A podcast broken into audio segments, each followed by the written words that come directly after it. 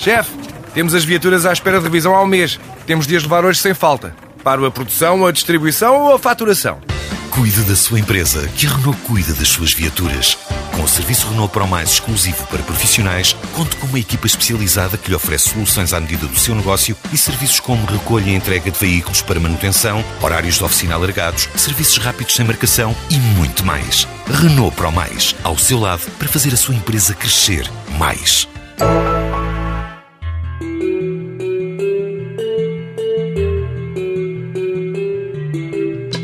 Neste interim, o interino Temer já contabilizou duas baixas ministeriais.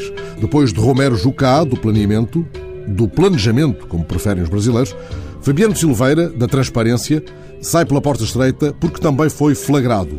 De flagra em flagra, algo de flagra, e às tantas é o valor da transparência que a política tanto reclama.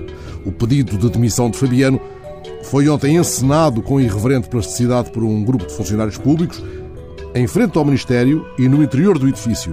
Os funcionários trataram de lavar a rua e a casa. Não foi lava-jato, mas simples barrela, água e esfregona na calçada do Ministério e no corredor que dá acesso ao gabinete do Ministro. Assim os podemos ver nas edições eletrónicas dos jornais brasileiros, fascinando e cantando o hino nacional. A dado momento, os funcionários bloquearam a entrada principal do Ministério, impedindo a entrada do carro oficial do Ministro. Mas Fabiano não ia lá dentro. Não dão os jornais explicação para tal ausência, mas tomemos que o então ainda Ministro da Transparência tenha entrado nesse momento em fase de translucidez ou mesmo de opacidade. Os estados da física podem acidentalmente explicar as nuances mais obscuras da política.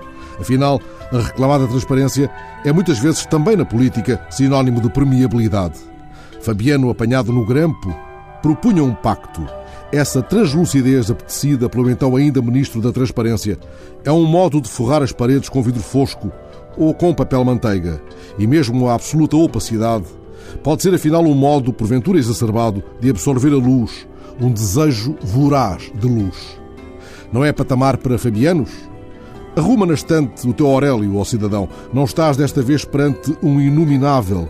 O nome dele vem do latim Fabianus, a fava que cresce. Saiu-lhe a fava, a ele. É fava crescendo, contudo, ao ritmo da opacidade. Caiu da transparência, já tinha caído do planejamento. Vai sendo transparente o que planejavam.